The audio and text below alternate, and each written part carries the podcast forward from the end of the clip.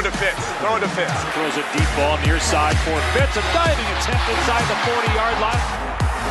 Leaping grab, Mike Williams. What a catch. It is caught. Touchdown. Bienvenidos, bienvenidos a todos los que nos escuchan en este su podcast Adicción a la NFL. El día de hoy se encuentra conmigo Daniel Cuellar Patricio González. y Gabriel Elizondo. No se olviden de seguirnos en nuestra cuenta de Instagram y en YouTube como Adicción a la NFL para más eh, información sobre este deporte y para que puedan escuchar nuestro podcast. También recordarles que estamos en Spotify, Apple Podcast y Google Podcast. Pero bueno, eh, vamos a hablar el día de hoy sobre dos cosas. Número uno, Earl Thomas y su, su pelea que tuvo con, lo- con un jugador de los Ravens. Y pues bueno, también tocaremos otro tema más adelante. Entonces, comenzamos. ¿Quién quiere empezar? Gabo, por favor. Ilumínanos para los que no sabemos. Mira, yo, yo quería tocar un tema. Este. Pero Tomás ya, ya, se le veían, ya se le venían venir. O sea, desde el, incidente que tuvo con el hermano y esposa, que tenían muchos problemas ahí familiares, este, con, y tenía relaciones con otras mujeres y, y así. Desde ahí todo empezó a, a pues a derrumbarse poco a poco. Este, de, una noticia que decía que Thomas dijo el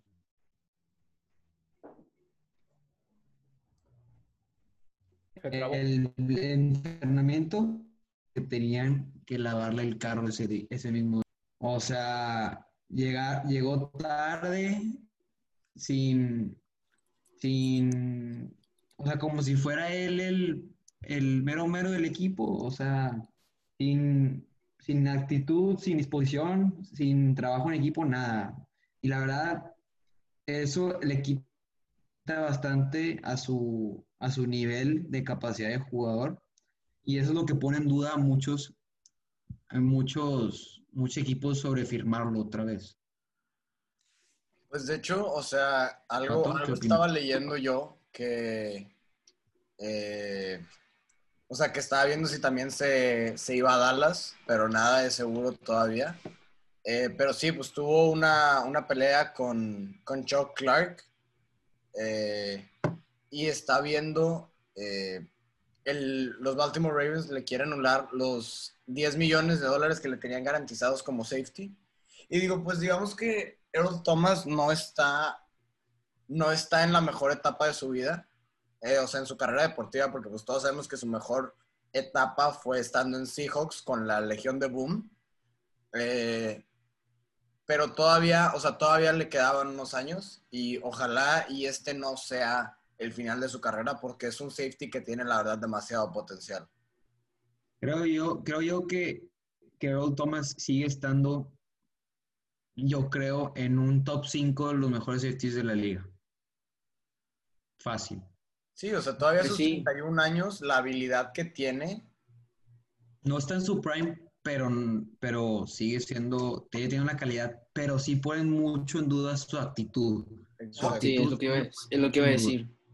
Es lo que iba a decir, o sea, eso- esos problemas que tiene tanto de vestidor como en su vida personal y que le lleguen a afectar en su vida deportiva, pues vaya, a la larga le va a terminar afectando más a él, más en lo deportivo, ¿sabes? Por ejemplo, a lo mejor se puede quedar sin equipo y mira, o sea, tanto potencial que tiene, pues se quedó desperdiciado por problemas que tuvo él. O sea, o sea, piénsalo, piénsalo así, o sea, prefirió, o sea, digamos en esto, algo había leído que se había metido con la mujer de alguien o con la prima de alguien, no estoy muy seguro. O sea, decidió una, o sea, una noche de placer a tomar en cuenta a futuro que son, o sea, los que tienen más potencial, o sea, uno de los equipos que tiene más potencial para ganar un Super Bowl. Ujú. Sí, sí, sí. Y, o O sea, creo que te van a, o sea, como jugador de fútbol americano, te van a reconocer más por ganar un Super Bowl que por acostarte con alguien, ¿sabes? Exactamente. O sea, O sea, esos, no esos, que- esos temitas que tienen los jugadores no toman terminan afectando muy cañón su vida deportiva. Es, es lo mismo que Antonio Brown, lo recordamos como un, un desmadre fuera de la cancha, pero un gran jugador dentro de ella. Y creo que, eh, ¿mande? ¿Es qué? Perdón. Un desmadre, así, tal cual, le voy a decir. Este, entonces, pues Earl Thomas, ya lo dijeron, tiene, tiene un gran nivel de los mejores safeties que, este, que tiene ahorita la NFL. Pero sí, esos problemas de indisciplina lo hemos visto tanto en jugadores como entrenadores, lo hemos visto muchas veces en la NFL. Y pues lamentablemente, pues sí, termina afectando tu carrera como, como jugador. Te veías como un gran jugador y ahora estos problemitas que tienes de acostarte con alguien más y tener tantos problemas extra cancha, pues obviamente no, no te terminan de dar como que ese brillo de ser un gran jugador. Pero pues bueno, eso creo yo. Ahora, este, hablamos mucho también de eso, pero la disposición que tiene Earl Thomas de estar en Dallas Cowboys es bastante grande. Ah, sí, claro. Se veía desde que estaba en Seahawks que se llevaba con Jason Garrett, que ahí, está, que ahí estaba con el equipo. Y Digo, ahorita ya no está Jason Garrett ahí, pero todavía se iba con Mike McCarthy y Mike McCarthy le tiene un respeto y una, o sea, una admiración grande y por eso dice que es en, o sea, que le daría la confianza de firmarlo y que empiece como titular. Y creo verdaderamente que firmando a, a Earl Thomas en Dallas Cowboys tiene bastante potencial porque ya acaban de. Al saca el arcón. Sí. Pues imagínate.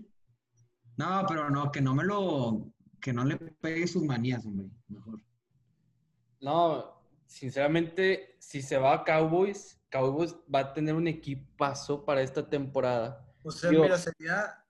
Sin él ya, tiene un equipazo, la verdad. Una, una situación más controlada, pero parecida a Antonio Brown, ¿sabes? Sí. o sea, porque aquí no es un problema mental, aquí es un problema de actitud. Indisciplina. Sí, exacto. Exacto. Eso, eso es controlable. Si tú tienes ya un problema mental, físico, como es el caso de Antonio hay que, Brown, hay que tratarlo. Controlarlo. Pero, o sea, tiene totalmente la disposición y la o sea, los medios para lograrlo, que si se va a Dallas, se puede controlar y no es necesario hacer escándalos. Ahora bueno, pero como quiera, quieras que pues no, ya le ya afectó su imagen, ¿sabes? O sea, ah, sí, exactamente. Yo, yo o sea, puede, estar, puede estar muy dispuesto, perdón, Chano, puede estar muy dispuesto de que querer mejorar, pero bueno, su imagen ya se vio de cierto modo dañada. Y digo, ojalá y lo, y lo fiche otro equipo, porque como dicen, la calidad que tiene no, no se le discute pero pues sí, ya, ya tiene esa mancha negra en su currículum de la NFL con ese escándalo que tuvo. Ay, Cuellar, ¿creen que la mayoría les vale más qué tipo de reputación tiene? La mayoría están llenos de, cosas así, hombre. Sí.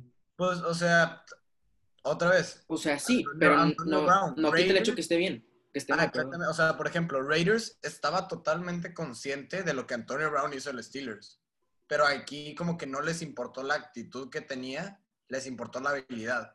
Y la necesidad de un receptor estrella, como lo era Brown, los hizo, lo hizo firmarlo. Y pues ahí están las consecuencias, ¿sabes? exactamente. ¿De qué decías, Chano? Ah, no, yo iba a hacerles una pregunta a ustedes. Este, ¿Creen ustedes que Earl Thomas, si llega a cambiar de equipo, que decimos que puede ir a los Cowboys o lo quieren en varios equipos. ¿Creen que sus problemas extracancha eh, desaparezcan después de llegar a un nuevo equipo? O pues es que ya, lo hemos visto en, varios, en varias ocasiones a varios jugadores así. Entonces quiero que ustedes me digan eh, qué es lo que piensan. ¿Piensan que va a desaparecer? ¿No? Ustedes Habría más primas, ¿ok? O sea, nuevos equipos, hay nueva gente, o sea, el problema puede pasar. O sea, y la, o sea, el número de cosas, o sea, no es, no es nada nuevo en la NFL. Siempre ha pasado que hay despapalle porque un jugador se acuesta con la hermana del otro, con la prima, con la esposa. Siempre ha habido, o sea... No, no nada más eso. O sea, cosas de esas siempre ha pasado. El único problema de esto fue que se agarraron a golpes dentro de la cancha. Pero ese tipo de problemas siempre ha habido y la gente lo resuelve pero no así como esta situación que literalmente Earl Thomas, o sea, lo que yo leí fue que, o sea, falló en la cobertura y, y Chuck, o sea, tiró su, su, casco, lo azotó al piso y Earl Thomas fue donde, donde le metió el golpe y luego, luego fueron separados. O sea, el problema es que hubo contacto físico fuera de la jugada en situación personal, no como deporte. Ese fue el mayor problema. Entonces, yo diría que, o sea, sí podría llegar a ser un buen jugador en Dallas, pero ya iría para abajo. O sea, a sus 31 años, por más habilidad deportiva que tengas, la edad ya no da. Pero no te, voy, no te voy a decir que no voy a empezar con todo, porque lo mismo, lo mismo le estaban diciendo en cuando se cambió de Seahawks a Baltimore, le, le empezaron a decir es que no vas a hacer nada, ya no tienes edad, y demostró muy cañón.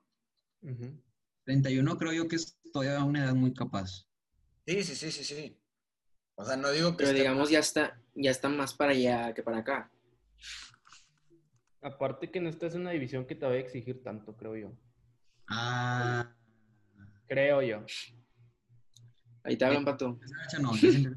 lo vuelvo a decir, yo lo dije hace un podcast más o menos, y les dije que la división de lo que son los Cowboys, de lo que son los Pats, no te exige tanto, o sea, no te exige de, de gran manera como te exige en una división donde están los Saints, donde están los Vikings, donde hay más equipos fuertes.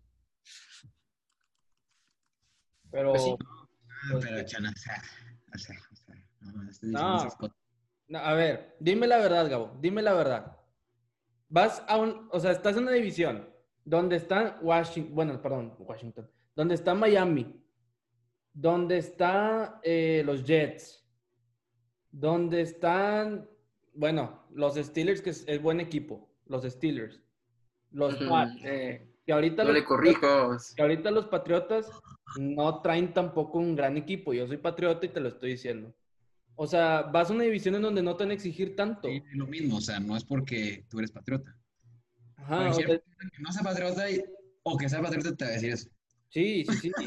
y te lo voy a aceptar, porque hay, no, porque hay muchos patriotas que se dejan cegar, güey. Muchos patriotas te dicen todavía, no, güey, este va a ser el año, este va a ser con Cam Newton, pero hay muchas bajas que tienen los patriotas. Entonces vas a una división en donde, sinceramente, puedes hacer grandes cosas, pero no, o sea, no se va a poder. O sea, no, no te exige. Creo yo que nos estamos desviando del tema un poquito. A ver, punto final.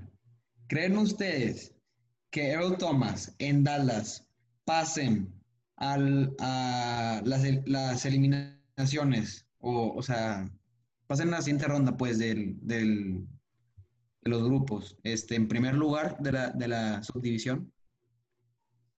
¿Quién quiere responder? Mm, pues es que siempre he estado muy peleado entre, entre Eagles y Dallas.